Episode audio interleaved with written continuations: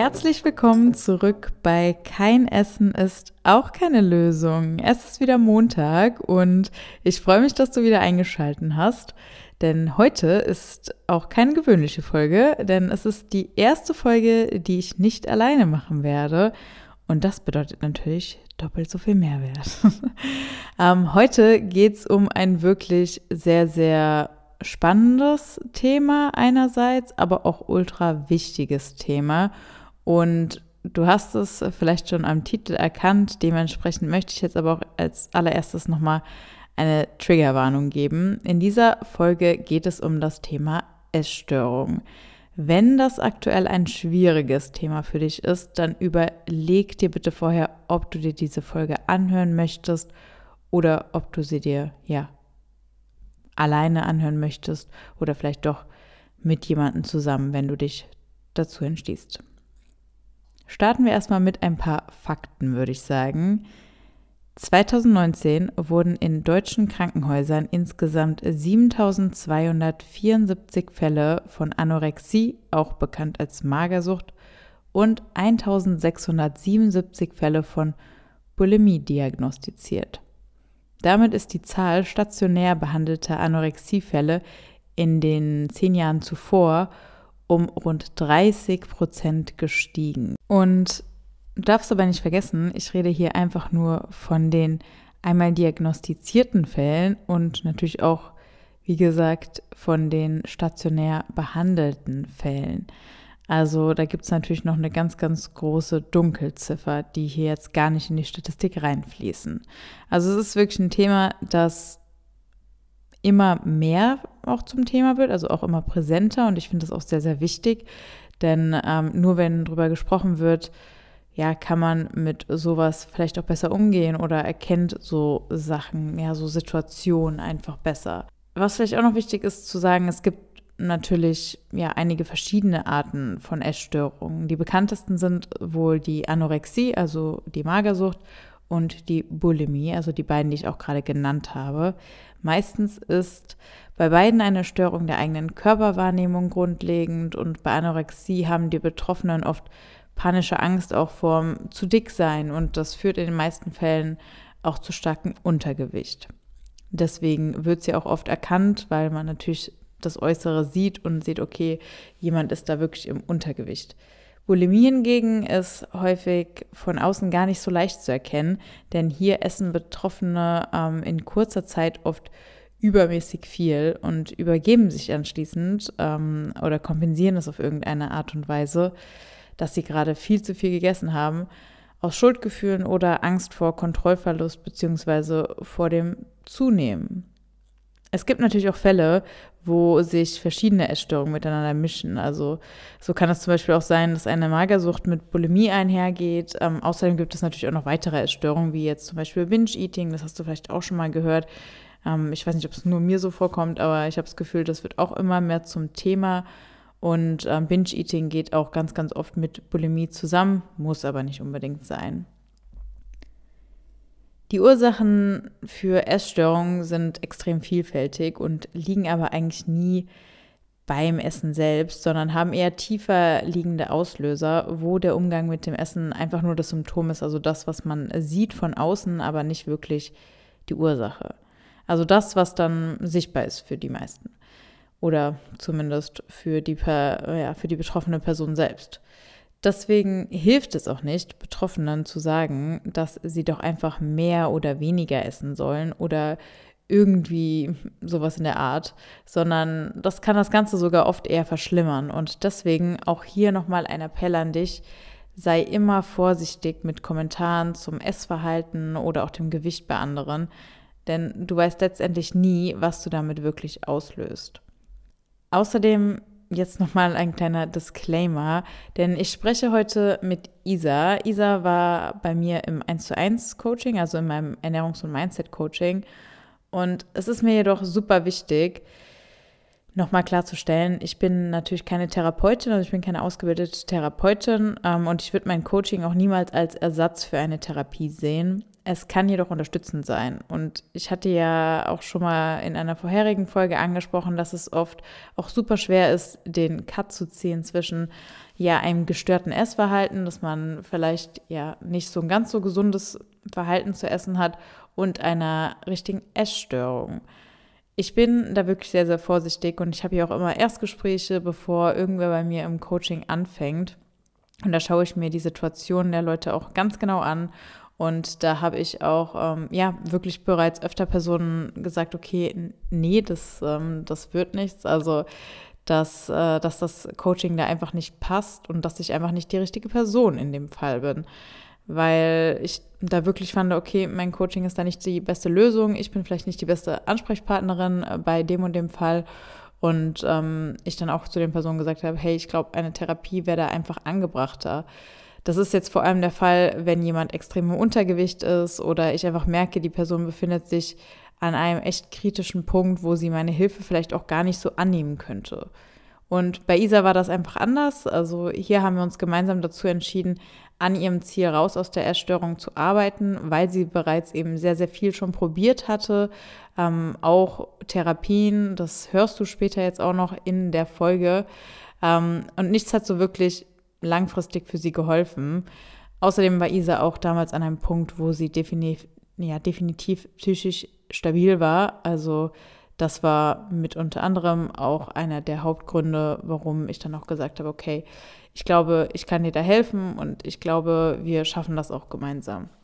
Aber ich will jetzt auch gar nicht zu viel vorwegnehmen, denn das Interview oder das Gespräch mit Isa ist wirklich sehr, sehr cool geworden und ich glaube auch, ja, einfach eine sehr spannende und hilfreiche Folge geworden. Deswegen würde ich sagen, wir starten jetzt einfach mal mit dem Gespräch und du kannst selbst reinhören. Ich freue mich wie immer natürlich über Feedback zu dieser Folge oder auch dem Podcast allgemein. Also schreib mir gerne auf Instagram. Mein Account ist wie immer unten in der Beschreibung verlinkt. Das ist wirklich sehr, sehr wertvoll für mich. Auch wenn du Themen, Wünsche oder Ideen hast, dann immer gerne her damit. Ansonsten freue ich mich natürlich auch über eine 5-Sterne-Bewertung, auf welcher Plattform du das auch gerade hörst. Und ich würde sagen, ich höre jetzt mal auf zu reden. Ganz viel Spaß bei dieser Podcast-Folge. Hallo, liebe Isa. Ich freue mich, dass du heute da bist. Und ähm, ja, danke dir erstmal, dass du dir die Zeit nimmst und äh, dass wir heute dieses Gespräch machen. Ich glaube, das ist ein sehr, sehr wichtiges Thema und ähm, dass auch viele was mitnehmen können. Ich würde sagen, ähm, starte du einfach mal so ein bisschen, ja, wer du bist, äh, woher wir uns vielleicht auch kennen, wo, wie du zu mir kamst, genau, und äh, um da ein bisschen eine Einleitung zu schaffen. Ja, sehr gerne. Also hallo erstmal an alle, die zuhören. Ich bin Isa, ich bin 27 und komme aus Hannover. Und ich habe dich über Instagram gefunden, über ähm, deine Influencerin-Tätigkeiten bei Rocker.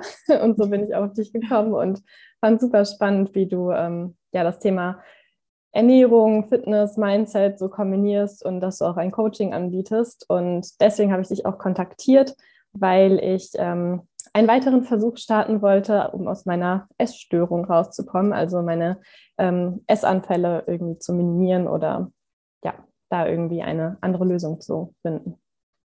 Genau, danke dir erstmal dafür. Ähm, jetzt hast du es ja gerade schon gesagt, Essanfälle, hast es äh, da so ein bisschen angeschnitten. Ähm, Vielleicht kannst du da mal die Hörer und Hörerinnen so ein bisschen mitnehmen, weil ich weiß es ja jetzt so, aber ähm, die anderen natürlich noch nicht. Ähm, wie hat sich dann das ganze Thema entwickelt bei dir? Also vielleicht kannst du mal so ein bisschen von vorne anfangen, ähm, ja, wie es überhaupt dazu kam, zu dieser Essstörung oder dass du auch gesagt hast, okay, das, das ist eine Essstörung und da gesehen hast, okay, da ist ein Problem. Ja, sehr gerne. Also meine Essstörung gibt es jetzt leider schon oder begleitet mich leider schon seit über zehn Jahren. Also mit 17 hat es angefangen, so in der Schulzeit noch. Und es war der Punkt, an dem ich gemerkt habe, ich kann nicht mehr alles essen, was ich möchte, ohne zuzunehmen. Zu der Zeit habe ich halt mit meinen Freundinnen viel Fastfood gegessen und Süßigkeiten und gar nicht irgendwie darauf geachtet, ob ich irgendwie gesund esse oder so. Das kam dann aber, als ich gemerkt habe, alle in meinem Umfeld bleiben so ganz dünn, wie, wie man noch so einen pubertären Körper irgendwie hat. Und bei mir war es nicht so. Und ich wollte aber trotzdem weiterhin dieses Schönheitsideal erfüllen und weiterhin so dünn sein wie alle anderen und dachte auch, nur dann werde ich geliebt, nur dann werde ich akzeptiert, nur dann bin ich cool, nur dann finde ich einen Freund. und habe dann viele Dinge versucht, um weiterhin so dünn zu sein. Also habe dann natürlich erstmal versucht, irgendwelche Diäten zu machen. Ich habe ganz viel ähm, ja, Essen ausgetauscht durch vermeintlich gesündere Alternativen. Ich habe mit Abnehmshakes das versucht. Ich habe Diätpillen, so Kohlehydratblocker und so alles ausprobiert. Und hat natürlich alles nicht geholfen, weil ich mich einerseits sehr eingeschränkt habe, andererseits wollte ich aber weiterhin auch den Milchreis von Oma essen und habe das dann auch getan, aber dann in sehr großen Mengen, weil ich natürlich so das Verlangen danach hatte. Und dann habe ich mich wieder schlecht gefühlt. Und dann kam ich leider irgendwann an den Punkt, wo ich dachte, hm, es muss doch irgendwie einen anderen Weg geben. Und dann dachte ich mir so, hm, was ist denn, wenn ich das Essen wieder loswerde, was ich jetzt zu viel gegessen habe? Und anfangs hat das auch nicht geklappt, was mich dann noch mehr frustriert, frustriert hat. Und leider hat es dann irgendwann geklappt, sodass ich mich halt nach den Essanfällen erbrochen habe.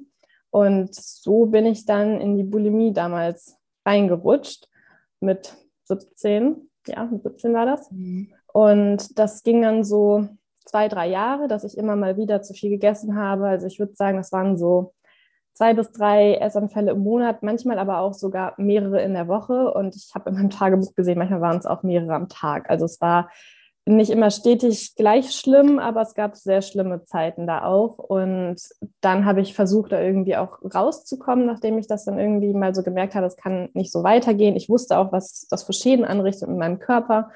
Ähm, und habe dann, ich glaube, drei Jahre später bin ich auf den Veganismus gekommen, weil ich da irgendwie auf Instagram drauf gekommen bin, dass es eine ähm, eine Influencerin gab, die auch eine Essstörung hatte und ihr der Veganismus so geholfen hat weil sie dann nur natürliche Produkte gegessen hat. Und das war 2014, da gab es noch nicht so die Auswahl an veganen Produkten, wie es heute gibt. Das heißt, ich habe dann hauptsächlich Obst, Gemüse und sehr unverarbeitete Sachen gegessen. Und das hat mir tatsächlich am Anfang auch geholfen, dass ich weggekommen bin von den ganzen Süßigkeiten, an denen ich mich immer überessen habe, weil es damals keine veganen Süßigkeiten so viel gab. Und dann gesagt hat, nee, ich fokussiere mich jetzt einfach auf gesunde Sachen, was mir in meinem Kopf gut tat. Und da war die Essstörung auch ein bisschen leiser. Also das lief so zwei, drei Jahre ganz gut. Und dann gab es einen Kipppunkt, weil ich weiterhin irgendwie das schlanke, sportliche Schönheitsideal erfüllen wollte. Und ich wollte einmal das ähm, bekannte Sixpack haben und habe dann auf einen Urlaub hintrainiert ähm, und wollte einfach Fotos haben, wo ich ein Sixpack habe. Und dann habe ich mich so sehr eingeschränkt. Ich habe so viel Sport gemacht, ich habe so wenig gegessen, sodass es eher in die Magersucht abgerutscht ist. Also ich war dann auch im Untergewicht und habe das aber gar nicht als schlimm erfunden, weil ich hatte dann ja endlich mal Ansätze von einem Sixpack, aber natürlich auch nur, weil ich so einen geringen Körperfettanteil hatte. War dann aber stolz auf mich, aber ich hatte natürlich gar keine Energie mehr und das war dann wieder das andere Extrem. Und nach dieser Zeit fing es dann wieder an mit Essanfällen, weil ich dann kein Ziel mehr vor Augen hatte und wieder in die Bulimie gerutscht bin. Und das war dann auch der Punkt, wo ich gemerkt habe, ich habe hier wirklich ein Problem und ich muss mir jetzt Hilfe suchen. Das war 2017, also mit Mitte 20. Ähm, ich brauche jetzt irgendwie Hilfe, weil die letzten sechs Jahre hat es irgendwie auch nicht geklappt alleine. Ja. Dann war ich in Therapie, jetzt auch insgesamt drei Jahre lang, war auch ähm, zeitweise in der Klinik ähm, für Essstörungen, gerade weil es halt am Anfang mit der Magersucht dann auch ähm, schlimmer war. Und dann ist das so mal gut gewesen, mal nicht so gut gewesen. Und leider so richtig schlimm wurde es dann während Corona. Also 2020, 2021 waren so mit die schlimmsten Jahre, was meine Essstörung angeht, besonders letztes Jahr, ähm, als ich dann alle Strukturen nicht mehr hatte. Also das kennen wir ja alle, aber alle Strukturen sind dann weggebrochen. Ich war viel zu Hause, was für mich immer schwierig war, zu Hause mit Essen zu sein. Dann bin ich letztes Jahr ausgezogen und ich dachte, ja, das wird gut. Wurde es aber nicht, ähm, weil ich dann halt einfach gar kein Ziel mehr hatte und viel alleine war, mich dann abgeschottet habe mit meinen Essanfällen und das dann bei mir auch mit Depressionen einhergeht. Wenn ich halt mehrere Essanfälle habe, dann ist der Tag danach, dann falle ich in eine leichte Depression. Wenn es aber mehrere Tage aufeinander folgt, dann komme ich da auch nicht mehr raus. Und das war dann der Punkt, Ende letzten Jahres, so Oktober, dass ich gemerkt habe, okay, ich, ich muss wieder was ändern und dann bin ich zu dir gekommen. Ja, ja, okay, krass. Ja, danke dir erstmal für die ganze ausführliche Erklärung. Ne? Also ähm, man, man hört oder man sieht ähm, ja auch, dass du da echt viel durchgemacht hast ne? und äh, ja, viel probiert hast, viel Ups und Downs und das vielleicht auch nochmal wichtig ähm, zu erwähnen, dass es natürlich immer verschiedene Phasen gibt. Ne? Also, dass man jetzt nicht, wenn man sagt, okay, man hat eine Essstörung, dass es dann immer gleich ist, sondern dass man auch mal Phasen hat, wo es einfach besser läuft und dann wieder Phasen hat, wo es schlechter läuft. Du hast jetzt auch gerade erwähnt, dass du ähm, teilweise da in, eher in Richtung Magersucht äh, gerutscht bist, in dieser Phase, wo du für den Urlaub hintrainiert hast. Mhm. Ähm, wie lange war, war das, wo du gesagt hast, okay, ich, äh, ich esse jetzt immer weniger und dass du dann wirklich im Untergewicht warst? Ähm, also ich glaube, insgesamt war das bestimmt so ein Dreivierteljahr. Also es fing so an mit, okay, ich mache jetzt ein bisschen mehr Sport. Ich habe schon immer viel Sport gemacht, aber dann ging es einher mit, okay, ich esse immer weniger. Ähm, fahre mein Sportpensum aber nicht zurück, sondern erhöhe, erhöhe es ähm, mhm. sogar noch. Und dann fing es halt auch an mit, okay, ich lasse Mahlzeiten komplett aus. Ich lüge meine Familie an, dass ich schon gegessen habe, damit mhm. sich niemand Sorgen macht. Und ich sage einfach, nee, nee, das gehört zu meinem Sportprogramm dazu. Mhm. Und ja, da habe ich also so ein Dreivierteljahr ungefähr mhm. darauf hin trainiert, in Anführungszeichen. Ich habe ja eher, ich glaube, das Training an sich hat gar nicht mehr so viel gebracht. Ich habe einfach viel zu wenig gegessen. Ja, ja, voll. Ja, das, äh, dieses nicht genug Essen bei, bei äh, einem Training oder dass man eigentlich will, äh, ja, man will ja eigentlich trainieren, um stärker zu werden mhm. und dann mhm. nicht genug isst, das ist ja auch ein sehr bekanntes Problem. Und natürlich, das ist nochmal krass, wenn man da wirklich ins Untergewicht auch rutscht. Hast du das denn ähm, selbst dann auch so festgestellt, so dass du dachtest, okay, ich bin jetzt zu dünn oder wie, wie war das? Hast du vielleicht auch Kommentare so von außen bekommen? Ähm, tatsächlich hat einmal meine Mama gesagt, Isa, du musst jetzt aber aufpassen, als sie mich einmal im, im Sport-BH und kurzer Hose gesehen hat. Mhm. Ähm, das war noch vor diesem Urlaub. Und ich so, nee, nee, Mama, alles gut. Mhm. Ähm, und dann, als eine Freundin von mir dann ein Bild aus diesem Urlaub gesehen hat, da hat sie mir dann auch gesagt, so, Isa, du bist ganz schön dünn geworden, pass bitte auf. Ähm, ja, und im Nachhinein, als es dann auch meinem engsten Kreis erzählt habe, habe ich dann auch Kommentare bekommen, so ja, Isa, wir haben uns schon Sorgen gemacht und wir haben das schon irgendwie gemerkt, dass irgendwas mit dir ist und haben schon überlegt, wie wir dich ansprechen. Also das schon. Ähm. Ob ich selber gemerkt habe, eher nicht. Also ich war eher richtig stolz darauf, dass ich jetzt so dünn bin, dass ich so aussehe wie die Leute im Fernsehen, aber ich war trotzdem nicht zufrieden. Also es war trotzdem dann so, dass ich Fotos gesehen habe und so dachte, naja, aber einen richtigen Po habe ich jetzt auch nicht. Also es, ich war zwar dünn, aber irgendwie hat es mir dann doch nicht gefallen. Ich fand meinen Bauch schön, aber ich habe es teilweise gesehen. Trotzdem fiel es mir dann schwer, als gesagt wurde, Isa, du musst jetzt zunehmen. Das war dann für mich, ich will aber nicht. Aber mhm. ich weiß auch, dass es so nicht weitergeht. Und ich glaube, ein ausschlaggebender Punkt, dass ich dann wirklich gemerkt habe, okay, es darf so nicht bleiben, war halt das Ausbleiben meiner Periode. Mhm. Äh, was ja sehr, sehr oft bei, beim Untergewicht dann auch vorkommt. Und da hat dann mein Therapeut auch, auch gesagt, wenn sie so weitermachen, dann können sie halt irgendwann keine Kinder kriegen, weil ihr ganzer mhm. Zyklus gestört ist und sich nur darauf fokussiert, sie am Leben zu halten und nicht darauf ausgerichtet ist, dass das alles funktioniert, um fruchtbar zu sein. Ja, ja, das ist auch ein wichtiges Warnzeichen ne, mit der Periode bei Frauen. Das ist, ähm, ja, das ist einfach, wenn die ausbleibt, dann ist irgendwas. Äh, ist irgendwas nicht so gut gerade und da sollte man echt aufpassen. Ähm, natürlich kann es auch mal sein, dass man einfach nur durch Stress oder sonst was äh, ja, sie verspätet bekommt oder sie vielleicht aus anderen Gründen ausbleibt. Aber wenn man weiß, okay, ich achte schon sehr krass auf meine Ernährung und äh, mhm. esse da vielleicht einfach zu wenig, dann liegt es ja wahrscheinlich auch daran.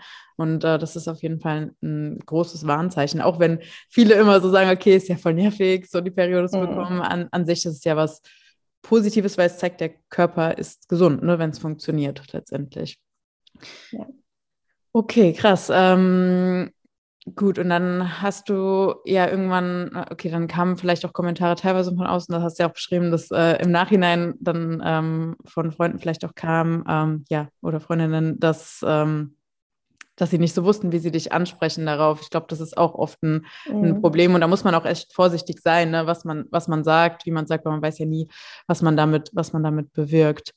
Okay, und wie mh, mm, hast du dich dann so gefühlt, als du gesagt hast, okay, du, du musst jetzt vielleicht mal wieder zunehmen. Du hast ja gesagt, das, das war, hattest jetzt nicht so Lust drauf, ne? Das, äh, mhm. das wolltest du auch erstmal nicht, aber wie hast du dich da gefühlt? Wie bist du dann damit umgegangen? Also es war für mich, es gab eine bestimmte Range, in der ich noch okay war mit dem Gewicht, was ich zunehmen sollte. Ähm, und da habe ich auch gesagt, okay, ich möchte dieses Ziel erreichen. Aber ich wusste halt, sobald ich eine bestimmte Schwelle überschreite, dann geht es halt sehr stark zu diesem Gewicht, was ich in der, in der Schulzeit so sehr gehasst habe mhm. oder auch als ein, zwei Jahre danach war ich in einem, habe ich ein Auslandsjahr gemacht und da hatte ich immer diese schlimme Zahl vor Augen, die ich mal als mein Höchstgewicht hatte und ich hatte so Angst davor, wieder dahin zu fallen und wieder komplett unsportlich zu sein. Und deswegen, es gab einen bestimmten Korridor, in dem ich in dem es okay für mich war, weil ich wusste, so, wie ich, so viel wie ich jetzt wiege, das ist ganz klar Untergewicht, das ist zu wenig. Ähm, aber darüber hinaus hat es mir richtig Angst gemacht. Mhm. Und als ich dann auch wusste, also ich wurde auch regelmäßig gewogen in der Therapie anfangs. Ähm, und als ich dann selber wusste, okay, ich bin jetzt drüber über diesem Gewicht, was ich mir als, ähm, als Grenze gesetzt habe, was für mich okay ist, habe ich dann auch nicht mehr hingeguckt, weil dann habe ich mich umgedreht auf die Waage gestellt, mein Therapeut hat es nur noch abgelesen. Irgendwann haben wir das Wiegen auch gelassen, weil ich dann halt in einem guten Bereich war und wir dann halt andere Dinge angegangen sind, als dass ich zunehmen muss. Ähm, aber es fiel mir lange schwer, aber ich muss auch sagen, es fällt mir immer noch schwer, mich auf die Waage zu stellen, ohne die Gedanken daran, ähm, wie ich mich mit einem bestimmten Gewicht sehe. Ja, ja. Okay, und vielleicht können wir auch noch mal so drauf eingehen, ja, was jetzt wirklich der Unterschied ist. Ich hatte das ja auch schon mal in einer Podcast-Folge ähm, erwähnt, so ein bisschen der Unterschied zwischen, okay, ich habe jetzt einmal so ein bisschen zu viel gegessen ne? und äh, ich habe vielleicht auch, äh, ich bin ein bisschen zu strikt, ich habe vielleicht ein bisschen ja, gestörtes Essverhalten und ich habe wirklich eine Essstörung. Wo war bei ja. dir wirklich der Punkt oder wo hast du es dann auch verstanden? Das ist okay zu sagen, das ist ja auch nicht immer so leicht, ne? zu sagen, okay, ich habe wirklich ein ernsthaftes Problem, ich habe eine Essstörung. Mhm. Ähm, also der Unterschied ist für mich ganz klar, wenn ich zu viel esse, ist aber dann noch für mich, ja gut, man denkt so, ja, ich habe ein bisschen zu viel gegessen, ist jetzt ein bisschen blöd, dann ähm, ja, gucke ich, dass ich irgendwie am nächsten Tag so esse, wenn ich, wie ich Hunger habe. Und bei mir ist aber die Essstörung so, ich esse zu viel, dann bin ich an dem Punkt, wo ich denke, jetzt ist eh alles egal oder du hast schon wieder versagt, dann esse ich einfach noch mehr. Und diese Mengen, die Essgestörte, die an Bulimie oder Binge-Eating leiden, danach essen, das sind keine normalen Mengen mehr. Also es ist nicht irgendwie eine Tafel Schokolade, sondern es sind fünf Tafeln Schokoladen und man isst halt alles, was irgendwie da ist. Viele bestellen sich auch extra noch Essen oder gehen extra einkaufen. Das habe ich nicht gemacht, aber ich habe halt sehr viele Vorräte dann aufgegessen mhm. und dann halt bei Bulimie in Kombination mit irgendeinem kompensatorischen Verhalten. Bei mir war es das Übergeben, bei anderen ist es ganz viel Sport am nächsten Tag bis zur Erschöpfung. Und beim Binge-Eating ist es ja einfach, dass man das Ganze drin behält, ähm, es aber trotzdem ungesunde Mengen sind. Und mir war es eigentlich klar, als die Essanfälle ähm, vermehrt auftraten. Ich glaube, beim ersten Mal, als ich mich erbrochen habe, war es so, ja, cool, es funktioniert. Das, das fand ich ja sogar gut und dachte mir so, jetzt habe ich die Lösung gefunden, wie ich halt weiterhin essen kann, ohne dass ich zunehme, was auch kompletter Quatsch ist, weil man nimmt immer dadurch ein bisschen zu. Ja. Ähm, aber ja, deswegen bin ich ja dann auf den Veganismus gekommen. Das war ja schon bevor ich damals die Therapie gemacht habe, wo ich gemerkt habe, ich muss hier irgendwie was anders machen, weil ich weiß, dass es meinem Körper nicht gut tut, dass es meinen Zähnen nicht gut tut und es kann so nicht weitergehen. Also es war mir eigentlich schon immer im Hinterkopf bewusst. Nur das mit meinem Untergewicht und mit der Magersucht, da war ich so, nö, nö, ich bin doch sportlich. Und es, es gibt auch andere, die so aussehen. Und da, das war für mich schwerer zu akzeptieren, dass ich da ein Problem habe. Hm, hm. Ja, es ist, glaube ich, echt nicht so einfach, ne? Vor allem, wenn man halt, äh, ja, man kennt sich ja, man, man sieht sich quasi jeden Tag, man hat ja. das, man, man erlebt es ja jeden Tag mit und da dann wirklich zu sagen, okay, nee, das geht jetzt zu weit, das ist äh, echt gar nicht so einfach. Und ähm, ja, selbst wenn andere das sagen, ist es, glaube ich, trotzdem oft, dass man das ja leugnet, ne? Und äh, ja, sagt, nee, komplett ich habe ja gar kein Problem, ist mhm. ja nicht so wild. Ja, das ist äh, echt nicht so einfach. Ähm, du hast ja auch gesagt, dass du dich dann das erste Mal, als du dich da so übergeben hast, hast du ähm, ja gedacht, okay, cool, das funktioniert. Wie, wie kamst du wirklich zu diesem äh, Punkt, dass du gesagt hast, okay, das könnte ich jetzt machen als Alternative? Hast du das irgendwo, keine Ahnung, gelesen, gesehen, gehört oder kamst du da einfach selbst mhm. so drauf? Ähm, ich glaube, ich hatte das auch schon mal irgendwo aufgeschnappt. Ähm, aber es war einfach für mich so der logische Schluss. So, es ist jetzt ganz viel in meinem Körper drin, was ich mhm. gar nicht drin haben möchte. Und wie kriege ich es wieder raus? Mhm. Und für mich war es, war das so der einfachste Weg. So, ja, das ist jetzt gerade drin und dann kann ich es auf die Weise wieder entfernen. Das ist doch super. Mhm. Und ja, so hat es angefangen. Ich glaube, ich hatte es irgendwo mal in, in der Reportage, glaube ich, oder so damals gesehen. Damals war ja das Thema Essstörung auch noch unbekannter oder mhm. wurde noch weniger thematisiert, als es heute ist. Selbst heute kann da noch viel mehr drüber ähm, aufgeklärt werden, aber ja, ich habe es irgendwo, glaube ich, auch mal gehört. Ja, ja, okay. Und jetzt hatten wir es ja auch kurz darüber, okay, wie, wie das Umfeld so ein bisschen darauf reagiert hat, ne? Ähm, vor allem jetzt bei dem Thema eher Magersucht, da fällt es natürlich viel mehr auf, ne? Mhm. Ähm, und das ist ja auch das Problem bei Bulimie oft, ne? Dass, äh, wenn das jetzt gar nicht mit einem Untergewicht verbunden ist oder einfach Binge-Eating, ne, dass man äh, ja viel zu viel isst und dann einfach äh, sich übergibt, ne? Ähm, zum Beispiel, oder sei es jetzt mit Sport kompensiert, ähm, dass es ja oft gar nicht auffällt von außen, wenn ja. man das nicht weiß. Ähm, wie bist du dann da vorgegangen? So, also als du gesagt hast, okay, ich habe jetzt ein Problem, ich will mir Hilfe holen, vielleicht kannst du nochmal auf diesen, äh, diesen mhm. Part eingehen. Ja, also das war tatsächlich auch erst, als für mich klar war, dass ich in eine Klinik gehe. Mhm. Ähm, ich habe mir 2017 das erste Mal therapeutische Hilfe gesucht, habe das auch alles alleine organisiert, ohne dass ich meiner Mutter zum Beispiel davon erzählt habe. Zu der Zeit habe ich noch zu Hause gewohnt mhm. oder ohne dass ich eine Freundin zu der Zeit eingeweiht habe. Und erst als dann feststand, okay, in drei Monaten werde ich dann wirklich in die Klinik gehen für sechs Wochen, dann war mir klar, ich kann das jetzt auch nicht mehr verheimlichen. Mhm. Ähm, ich weiß gar nicht, ob ich es während der Therapie gesagt hätte, wenn ich nicht in die Klinik gegangen wäre. Also ob ich das erstmal für mich selbst hätte ausmachen wollen, das weiß ich gar nicht. Aber dann war es halt so, ich muss es erzählen. Und also erstmal war natürlich, du hast es ja schon gesagt, man kann es sehr gut verstecken, außer jetzt die, die Magersucht, wo man ja wirklich gesehen hat, okay, ich nehme immer weiter ab. Ähm, und die meisten waren schockiert. Ähm, sehr viele Schuldgefühle auf der Seite von, von dem engsten Umfeld, das es halt nicht gemerkt hat. Auch einige, meine enge Schulfreundin, die mich ja auch schon damals kannte in der Abi-Zeit, als es halt losging. Und das tat mir natürlich super leid, aber gerade bei Bulimie ist es ja so, man will das möglichst sehr, sehr gut verstecken und man kann es gut verstecken, weil man sieht es von außen nicht. Und das tat mir dann sehr leid, dass alle gedacht haben, was hätten sie anders machen können. Auch meine Eltern, die haben natürlich dann auch die versucht, die Ursachen zu finden. So, was haben sie falsch gemacht? Und klar, manche entwickeln eine Erstörung als Symptom von einem Trauma oder von anderen psychischen ähm, Krankheiten. Bei mir würde ich sagen, dass da halt eigentlich so dieser gesellschaftliche Druck, schlank zu sein, hauptsächlich mit reingespielt hat und mhm. der Vergleich mit anderen. Und deswegen kann ich halt auch niemand, also wie ich auch niemandem die Schuld geben und habe denen auch gesagt, ihr hättet nichts anders machen können, weil ich habe es halt verstecken wollen.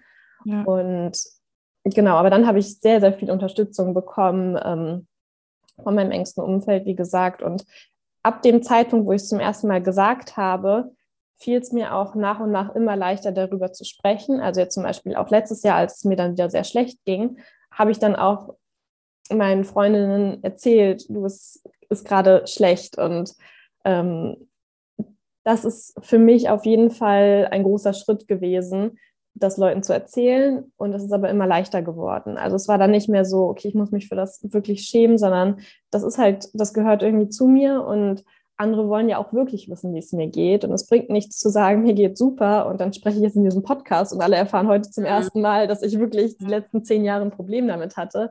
Ähm, sie haben ja auch täglich an meinem Leben teil. Und das finde ich schon wichtig, dass man das Umfeld mit einbezieht. Ja, voll. Vielleicht ähm, auch ganz interessant für ja alle, die zuhören, die nicht selbst betroffen sind, ne?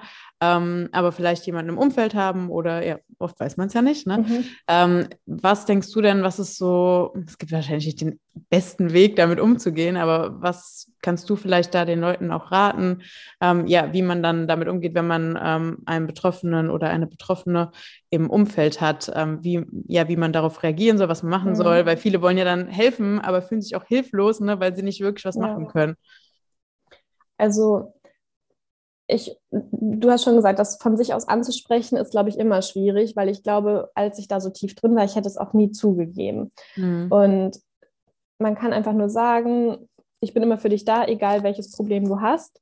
Und wenn dann die Betroffene oder der Betroffene von, von sich aus dann wirklich auf einen zukommt, dann kann man unterstützend sein. Dann kann man sagen, okay, sag mir Bescheid, was ich machen kann, wenn ich dir irgendwie irgendwo bei helfen kann. Du kannst mich anrufen, wenn die Situationen so schlimm sind.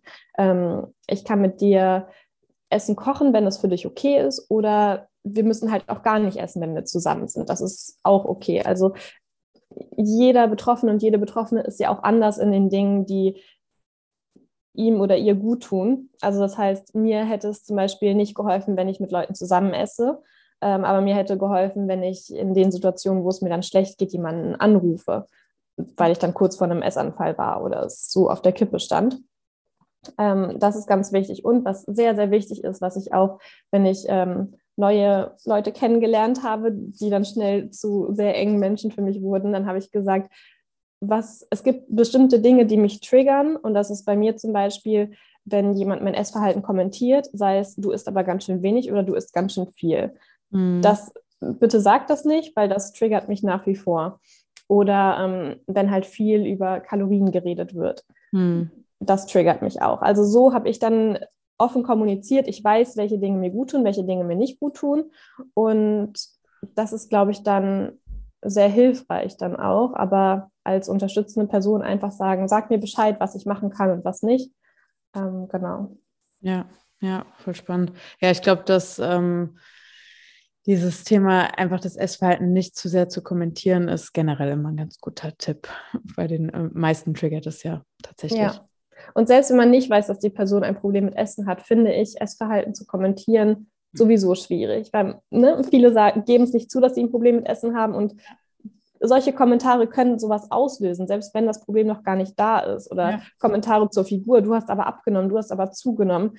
All diese Sachen einfach lassen. Mhm. Man kann sich die Dinge denken, aber nicht kommentieren, weil es kann zu Essstörungen oder anderen psychischen Krankheiten führen. Und das ist, ja, das möchte man nicht.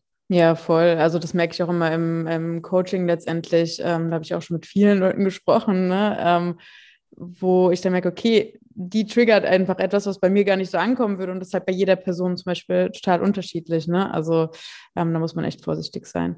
Das stimmt.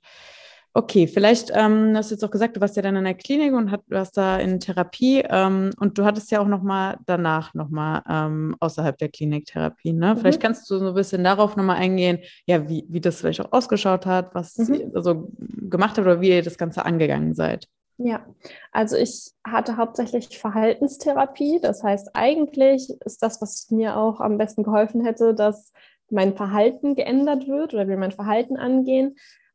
Ähm, es gab aber auch die tiefenpsychologische Therapie, also so ein bisschen die Ursachenforschung oder was, äh, ne, welche, welche Dinge sind vorgefallen, die jetzt das Verhalten in mir auslösen. Und am Anfang, ich bin ja wie gesagt so in der Magersucht dahingegangen, da lief es noch ganz viel mit Essprotokollen. Also ich habe den ganzen Tag protokolliert, was esse ich, wie viel esse ich und dann habe ich auch meine Essanfälle in der Zeit aufgeschrieben, was esse ich während der Essanfälle. Mhm. Und das war dann gepaart mit ganz vielen Selbstwertübungen, weil mein Selbstwert natürlich, ich habe meinen Selbstwert von meinem Äußeren abhängig gemacht und dementsprechend haben wir daran gearbeitet. Ähm, genau, und in der Klinik war das so ähnlich. Also da ging es auch um das Essen zu protokollieren. Ich muss aber sagen, die Klinik war für mich wie eine Blase, weil ich habe das Essen vorgesetzt bekommen und ich habe sechs Wochen einfach genau das gegessen, was, was da war. Und das war für mich auch so, ja, ich habe jetzt auch in Woche drei mal ein Pudding gegessen. Das war für mich kein Problem. Also mhm. das war dann so eigentlich ganz gut, aber halt einfach nur, weil die Struktur da war. Und ich habe schon immer gewusst, Strukturen helfen mir gut, wenn ich halt nicht für das selber verantwortlich bin. Und auch danach ging es so weiter, dass ich halt ähm, ja weiter an, an mir, an meinen Glaubenssätzen gearbeitet habe und es dann eher so ein bisschen Richtung Alltag ging. Am Anfang haben wir immer darüber gesprochen, was beschäftigt mich gerade, also sei es in der in, in Beziehung mit meinen Eltern, mit meiner Schwester, in meinem Umfeld oder was beschäftigt mich bei der Arbeit. Dann ging es halt so ein bisschen darum. Und dann haben wir ein bestimmtes Thema für die Stunde angesprochen. Mm, genau, so war eigentlich so grob meine Therapie.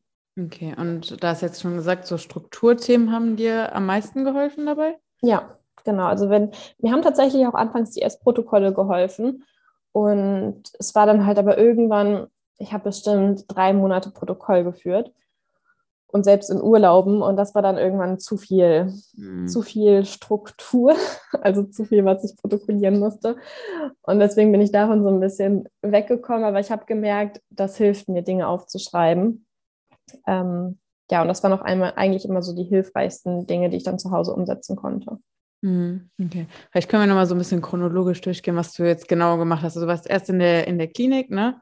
Und äh, wie lange warst du da? hast du gesagt? Sech, sechs Wochen. Also ich habe erst habe ich eine Therapie angefangen und dann habe ich gesagt, ich könnte mir auch vorstellen, in der Klinik zu gehen. Ich glaube, dann hatte ich drei Monate Therapie mit meinem Therapeuten. Dann war ich in der Klinik und bin wiedergekommen, war weiterhin bei ihm in Therapie. Mhm. Und dann habe ich ähm, eine andere Therapeutin mir gesucht, weil dann waren so die Stunden aufgebraucht, die ich mit mhm. ihm hatte. Und ich wollte die letzten Stunden, die noch beantragt werden konnten, mit jemand anderem machen, weil ich auch gemerkt habe, ich bin immer noch nicht geheilt und ich brauche, glaube ich, eine neue Herangehensweise. Und dann bin ich zu meiner zweiten Therapeutin dann gekommen.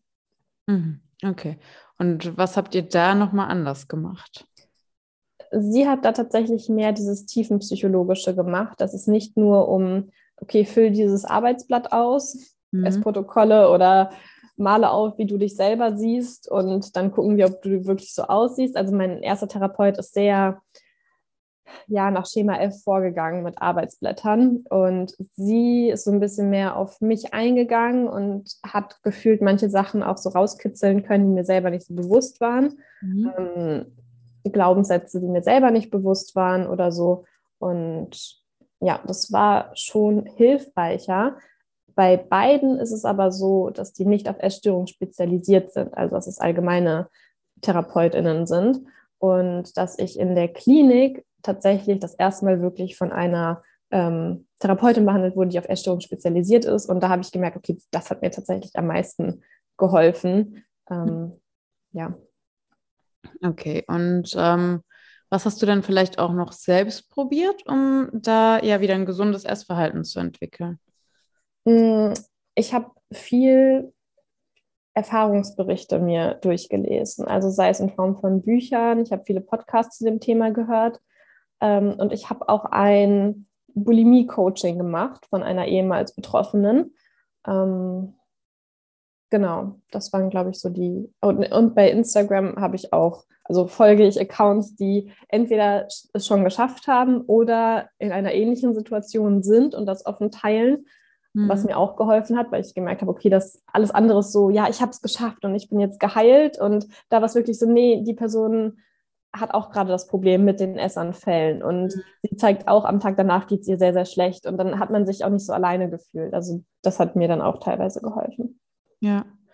Und was hat dir letztendlich denn jetzt noch gefehlt? Weil du kamst ja dann nochmal zu mir mhm. oder ähm, wolltest du ja auch da nochmal Unterstützung? Was hat dir da gefehlt? Ähm, also gefehlt hat mir irgendwie so diese direkte Anwendungsmöglichkeit auf mein Leben. Mhm. Also klar, wir haben, wir haben Sachen herausgefunden, was könnte ich machen, mhm. aber es war alles noch, die Personen kannten mich halt natürlich nicht so richtig, aber es war auch nicht so die Unterstützung da. Also ich, ich war immer sehr distanziert mit meinen TherapeutInnen und es ging mir zu sehr darum, wie vermeide ich ähm, nee, nicht wie vermeide ich, sondern ähm, erst gehe ich den Selbstwert an, erst finde ich eine Beziehung, erst mache ich das und das und dann werden irgendwann die Essanfälle besser. Und gerade als es mir letztes Jahr so schlimm, so, so schlecht ging, dachte ich, ich muss aber jetzt irgendwas finden, was diese Essanfälle einfach ähm, angeht und nicht, dass ich erst irgendwie in mir selbst ruhen muss und dass dann irgendwann in zehn Jahren meine Essanfälle besser werden. Und da hat mir wirklich so diese direkte Anwendungsmöglichkeit auf, was mache ich in Situationen, in denen dieser Essdrang kommt, gefehlt. Mhm. Ja. Ja, also klar, es ist wichtig, ne? da auch zu gucken, dass man langfristig da auf jeden Fall was mhm. verändert. Aber wie du schon sagst, wenn du da halt gerade akut ein Problem hast und sagst, okay, es macht es nur noch schlimmer, dann kannst du dich auch gar nicht richtig darauf konzentrieren, ne? wenn das so weiterläuft, äh, kannst dich ja gar nicht so auf deine, ich sag mal, Heilung oder dein, dein Selbstwertgefühl daran zu arbeiten, wirklich konzentrieren, wenn du da jeden Tag quasi äh, mit Essanfällen irgendwie zu tun hättest. Ja dann ist es ja auch schwierig. Okay, und ähm, war das dann für dich auch so der entscheidende Unterschied, so ähm, beim Coaching jetzt mit mir zu den Therapien oder dem äh, ähm, anderen Coaching, was du gemacht hast? Oder was würdest du sagen, war da so für dich der ja, entscheidende Unterschied? Ich glaube, der Hauptunterschied war, dass du für mich halt wie so eine Freundin geworden bist. Also, dass wir so komplett auf Augenhöhe gesprochen haben und dass ich mich halt durch dich verstanden gefühlt habe. Also, dass zum Beispiel auch der Sportaspekt eine große Rolle in meinem Leben spielt seit Jahren mhm. und ich jetzt auch davon weg bin, dass es irgendwie eine Kompensationsmöglichkeit für mich ist, sondern es macht mir halt wirklich Spaß. Und das wurde mir dann häufig auch in der Therapie gesagt, ja, machen Sie weniger Sport und machen Sie erstmal eine ganz lange Sportpause, bis sich das wieder einpendelt. Und das war für mich halt keine Option, weil es macht mir trotzdem Spaß. Und das hat mich ja besonders gefreut, dass ich von dir einen Trainingsplan bekommen habe und dass das halt weiterhin Teil meines Lebens sein kann und zum Glück auch ist. Ähm, genau, und dass ich einfach von dir Tipps bekommen habe, die ich direkt an dem gleichen Abend noch anwenden kann oder dass ich ähm, dir auch die ganze Zeit schreiben konnte. Das heißt, ich konnte dir in den Situationen schreiben, in denen es mir schlecht geht, was natürlich bei einer Therapie nicht möglich ist, aber das war genau das, was mir halt gefehlt hat oder was ich irgendwie gebraucht habe. Ja, ja. Ja, und äh, zum Training bist du ja auch ganz gut stark geworden, ne? Die letzten ja. Monate. Schön. Ähm, okay, und äh, wie würdest du dann sagen, jetzt haben wir ganz viel über deine Geschichte auch geredet. Ähm, wie ist denn deine Situation jetzt? Wie ist dein Essverhalten jetzt? Wie würdest du es beschreiben? Ja, also mein Essverhalten jetzt in Bezug auf die Essanfälle ist sehr, sehr gut. Also in den letzten dreieinhalb Monaten hatte ich einen Essanfall und als ich zu dir gekommen bin, waren es drei bis vier pro Woche. Und das ist jetzt für mich, äh, gestern hat auch eine Freundin mich gefragt, ist es jetzt die längste Zeit, die du ohne Essanfall lebst, also dreieinhalb Monate oder jetzt drei Monate.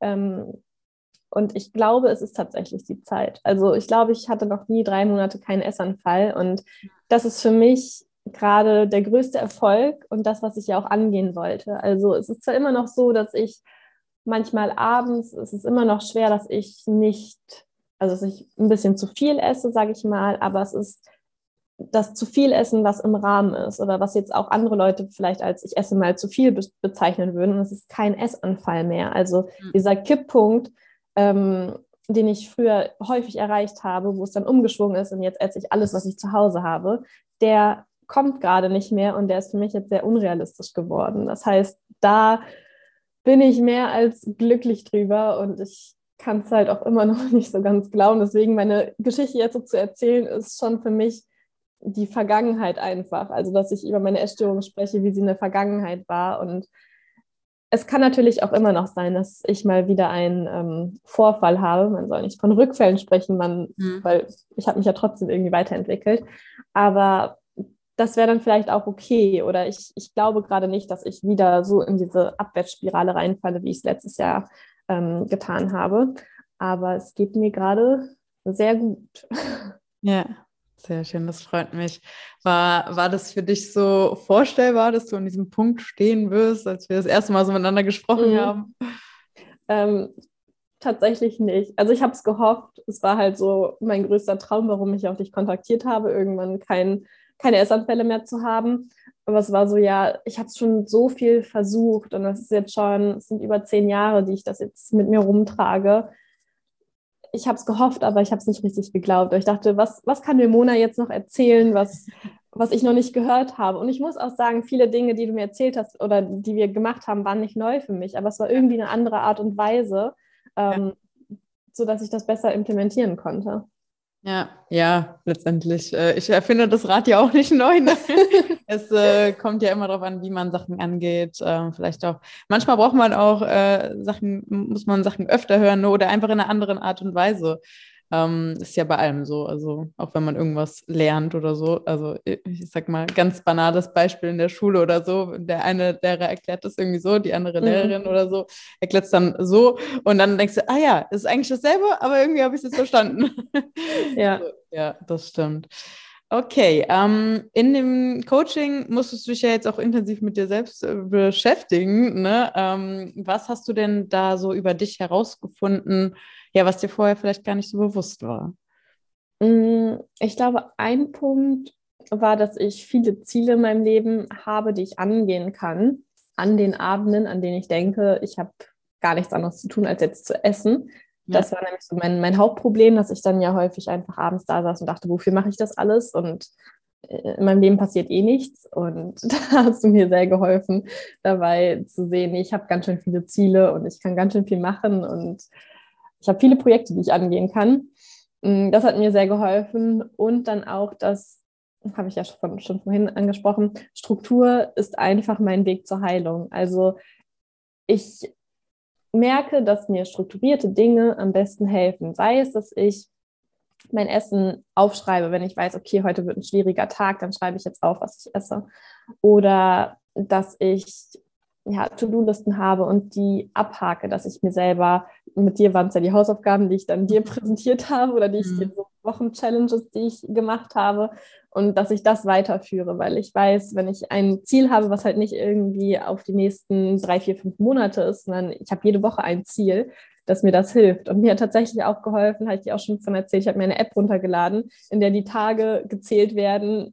So lange ja. habe ich jetzt keinen Essanfall mehr gehabt und ich bin ein kleiner Monk. Das, ich möchte nicht das wieder auf Null setzen und deswegen ziehe ich das weiter durch und wahrscheinlich irgendwann ist es halt gar kein Ding mehr für mich. Aber solche Kleinigkeiten habe ich gemerkt, dass, dass die mir gut tun und in der Therapie war es halt vorher so, ja, sie dürfen sich nicht zu sehr einschränken und sie dürfen nicht zu sehr an, an von außen gegebenen Strukturen festhalten, obwohl ich das ja in der Therapie auch teilweise bekommen habe. Aber es wurde halt immer so ein bisschen verteufelt, genauso wie zu viel Sport verteufelt wurde.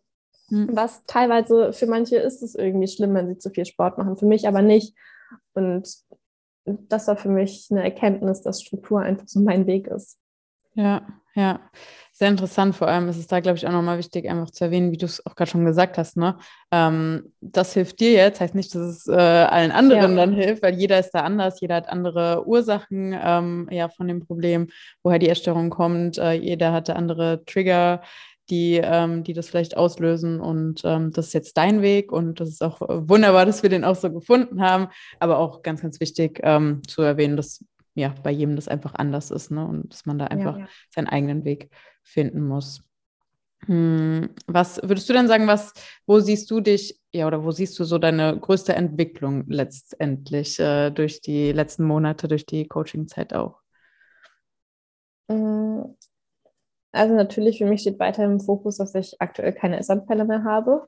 Mhm. Ähm, dann aber auch noch der Punkt, dass ich beim Sport meinen Fokus weg von dem Äußeren hin zu, ich möchte stark werden, gelegt habe. Mhm. Also das ist wirklich ein sehr großer Punkt, der sich geändert hat, weil ab als wir das Coaching angefangen haben, ich wollte den Trainingsplan ähm, durchziehen mit dem Fokus, okay, ich möchte so und so aussehen, ich möchte aussehen mhm. wie Mona oder wie irgendjemand anderes. Und jetzt ist es so, nee, ich möchte einfach stark werden und ich feiere es, dass ich mich von Woche zu Woche steigern kann in den Gewichten und nicht, dass man jetzt schon irgendwie das sieht. Und ich bin auch weg von meinen Vorher-Nachher-Bildern gekommen, ähm, weil ich einfach mich auf das Gewicht fokussiere, was ich stemmen kann und nicht das Gewicht, was bei mir selber auf der Waage steht. Ähm, genau, und dadurch, dass ich ja nicht mehr die Essanfälle aktuell habe, ist natürlich auch mein, mein Alltag leichter geworden. Also der graue Schleier ist halt abgefallen, der durch die Essanfälle kam. Dadurch kamen meine depressiven Phasen und dadurch schaffe ich halt auch viel mehr und dadurch ähm, bin ich allgemein einfach glücklicher und das ist einfach so die, der größte Erfolg nach der Zeit. Sehr schön. Und ähm, was nimmst du jetzt konkret auch mit für deinen Alltag jetzt so, was, was du aus dem Coaching mitnimmst und jetzt einfach so beibehältst? Ist es dann diese Struktursache oder gibt es mhm. da noch irgendwas anderes? Mm. Nee, tatsächlich ist es die Struktur und auch das, was wir ähm, angegangen sind oder was wir, was in deinem Coaching ja auch so etabliert ist mit den Daily Journals, dass man sich aufschreibt, okay, was, was sind meine Ziele für den Tag oder was sind meine Wochenziele, ähm, was war heute gut. Das führe ich weiterhin fort. Mhm. Und das haben wir ja ziemlich zum Ende auch gemerkt, dass es mir hilft, wenn ich Sachen vorkoche mhm. weil ich äh, ja sehr kochfaul bin und dann im schlimmsten Fall dann abends gar nichts vorbereitet habe und dann irgendeinen Quatsch esse und das dann halt auch potenziell in einem Essanfall, in einem Essanfall enden könnte, was aber zum Glück nicht mehr der Fall ist, aber dass es mir halt hilft, selbst mir da wieder eine Struktur zu schaffen. Ich koche mein Essen vor. Für andere ist das sehr einschränkend, für mich, mir hilft es. Und ja, das führe ich jetzt weiterhin fort. Ja, sehr cool. Gut, ich äh, würde sagen, wir schließen so langsam ab. Ähm, wir haben jetzt ganz, ganz viel geredet, auch, ich glaube ich, eine sehr spannende Folge jetzt geworden. Ähm, danke schon mal an der Stelle. Äh, du hast ja vorhin auch schon erwähnt, ähm, Essstörungen sind immer noch so ein bisschen so ein Tabuthema oder es wird nicht so viel drüber geredet, obwohl wirklich eigentlich recht viele betroffen sind oder vielleicht auch ja gefährdet sind, davon betroffen zu werden. Ne? Und ähm, deswegen finde ich es auch super wichtig, darüber zu sprechen Und auch zu schauen, okay, dass man sich wirklich Hilfe holt. Ähm, ja, wenn man, wenn man das Gefühl hat, man braucht die Hilfe, ne, oder wenn man merkt, okay, irgendwas ähm, stimmt gerade nicht so. Ähm, ja, und was die Situation dann meistens auch noch schlimmer macht, wenn man, wenn man das gar nicht feststellt. Deswegen super wichtig, darüber zu sprechen. Ähm, vielleicht hört ja jetzt auch jemand Betroffenes zu. Was würdest du vielleicht dieser Person auch raten oder mitgeben wollen? Hm, ich glaube, vieles von dem, was du auch gerade schon gesagt hast, also mit einer vertrauten Person zu reden, ich habe dann gemerkt, dann ist halt so eine Mauer gebrochen, weil es nicht mehr dieses Mysterium in meinem Kopf war, sondern ich habe es ausgesprochen. Es wurde damit auch realer, aber dadurch hat es für mich so auch ein bisschen die große Angst verloren dass es so ein großes Tabuthema ist. Und es muss halt, es müssen jetzt nicht die Eltern sein, es kann eine beste Freundin sein oder die Schwester oder Bruder oder wer auch immer, der Partner, die Partnerin. Aber man muss das halt nicht alleine schaffen. Und es ist, glaube ich, für die meisten auch sehr schwierig, das alleine zu schaffen. Deswegen entweder eine vertraute Person oder sich direkt dann Hilfe zu suchen, sei es Therapie, ein Coaching, ähm, irgendwie mit anderen Menschen drüber zu reden, hilft enorm. Und jede Person findet dann einfach ihren eigenen Weg. Also mein Weg, den ich jetzt, das ist mein Weg. Und mhm. niemandem, also vielen hilft ja auch die Psychotherapie. Mhm. Und bei mir hat es teilweise geholfen, teilweise aber auch nicht. Und für mich war jetzt das Coaching irgendwie das. Aber jede Person findet ihren eigenen Weg. Ja. Und das ist halt wichtig, den anzugehen. Ja, definitiv. Da habe ich nichts mehr hinzuzufügen. ich äh, danke dir vielmals für deine Offenheit, dass du das teilst Gerne. und ähm, ja, dass wir darüber sprechen ähm, auch um anderen vielleicht noch zu helfen, sei es jetzt Betroffenen selbst oder auch dem Umfeld davon oder einfach generell mehr auf das Thema aufmerksam zu machen. Ähm, ja, ich danke dir natürlich auch für die schöne Coaching-Zeit nochmal an dieser Stelle. danke ich dir auch sehr. und ja, ich bin sehr, sehr stolz auf dich und äh, freue mich, dass, dass es dir so gut geht, auf jeden Fall. Danke.